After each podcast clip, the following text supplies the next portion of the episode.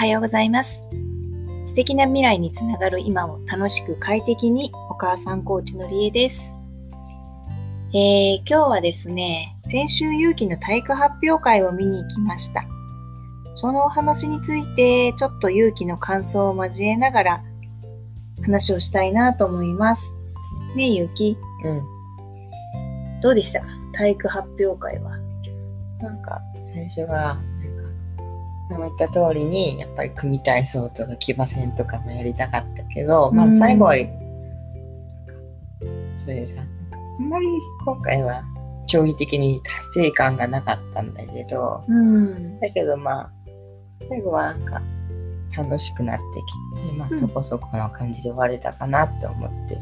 うんで一番なんか、体育発表会で学んだっていうか気づいたのは、うん。やっぱりなんかダンスのタイミング、意外と僕ダンス、あダンス踊ったんだけど、うんダンスのタイミングとかはなくて、結構下手くそなの、僕は。うん。だけど、なんか、まあ最後の方はまあそこそこ踊れたかなって自分でも思うんだけど、うん。ダンスのタイミングとかが僕は合わないわけすごく。うん。で、やっぱりなんか、こう、委員会とか、うん。クラブとか、うん代表委員とかやってると、やっぱり休み時間がなくなってきて、うん。自主練時間っていうかクラス練習時間、うん。みんなクラスで休み時間練習してるんだけど、うんその練習時間がなくなっちゃうから、うん。あの授業内の練習時間は全然できるんだけどね。うん。だからだいぶ時間の差が出てきたんだけど、最後にねなんか最後の3日前ぐらいから休み時間が空き始めて、うんうんうん。で練習に参加できたんだけど、やっぱり参加するとね、うん。あのみんなの動きとかがやっぱり見れるからすごく、あの一気に上手くなったなって思う気がして。自分が上手くなった？そうそう。ん。でなんか要するに言いたいのはなんか一番体育発表会で思ったのは、やっうんぱり他人を見たりとかうん。するとやっぱりこう成長できる時もあるんだなみたいなのも今回はなんか一番思ったことみたいな。へえ他人を見たりすると成長できる？そうそうそうどう。いうこと。だからうん。今回の場合は、うん。なんかクラス練習学年練習だとさなんか微妙に距離感が近くないけどクラス練習だと結構距離感が近い。あのうん。物理的な意味でも少し近いし、うんなんかほわーんとした空気で緊張しないからやりやすいっていうのもあるし、うん別にずっと僕がじーっと見てても全然大丈夫だから、うん。そういう意味で言うと、うんやりやすいかなって。止まってても大丈夫だし。あと学年練習はもう全部適ちょっと適当っていう言い方は悪いかもしれないんだけど、うん。こうやっぱり時間は限られてるじゃん、その授業時間ってことは。だからもう中途半端でもパッ次っていっちゃうから、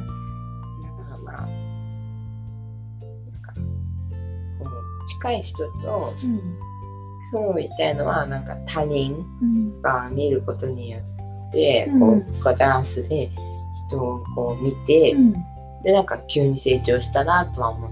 自分が上手になったなと思ったんだ。お母さんはね、ゆうきくんを見つけやすかった。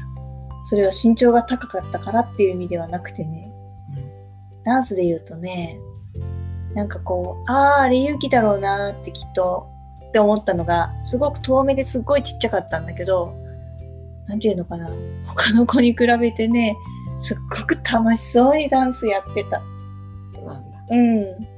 音楽の発表会の時にも思ったけど、勇気って、こう見てると、本当に楽しそうに楽しんで、例えば音楽の歌を歌うでもそうだし、ダンスをするでもそうなんだけど、見てるとなんとなくこっちもね、うわーすごい楽しそうにやってていいなーっていう感じの踊り方とかするんだよね。だからなんていうのかな。あ、決してすっごいなんかさ、こう、いわゆるあのダンスがとっても得意な人がダンスをしてるみたいな、そういう、おーっていうなんか、そういうパフォーマー的なすごい上手なダンスっていうわけではもちろんないけど、でもね、なんか見てると幸せになるようなダンスとかね、とにかくあの、勇気がもう120%楽しんでるみたいな、そんな感じのダンスをするから、なんかね、本当に見てるとこっちもほっこりしてくるみたいな。なんか音楽会とか、うん。音楽発表会とか体育発表会でも言えることなんだけど、なんか本番はそういう時強いんだよ。強いっていうかね、すごい楽しんでる。い。つもはなんかうん。あんまり楽しんでないんだけど、そうなんだ本当はねなんか逆に緊張ししてるから、うん。なんか緊張で逆になんか解放できるっていう。よくわかんないけど、まあ逆に緊張することによって、うん。なんか大きく演技ができたりとか、うん。なんか逆に心を解放できたりとかするっていうところはある気がする。うーん。なるほどね。まあ、緊張感が適度に自分をこう良くさせるっていう感じなのかね。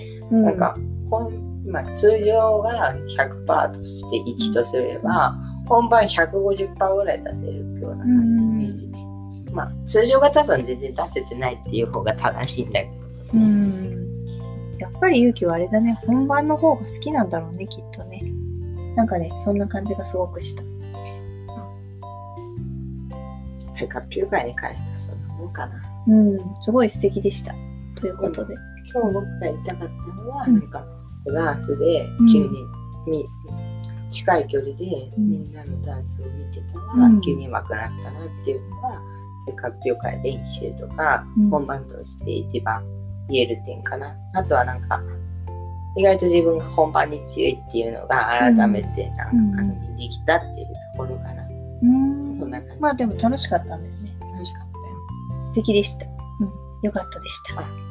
一ついい思い残すことがあれば、残すこと。はい。組体操と騎馬戦したかったなっていう。それ残念だよね。ほんとコロナ禍じゃなければね。コロナ禍っていうかね、うんコロナ禍でもあのやってなかったんだよ。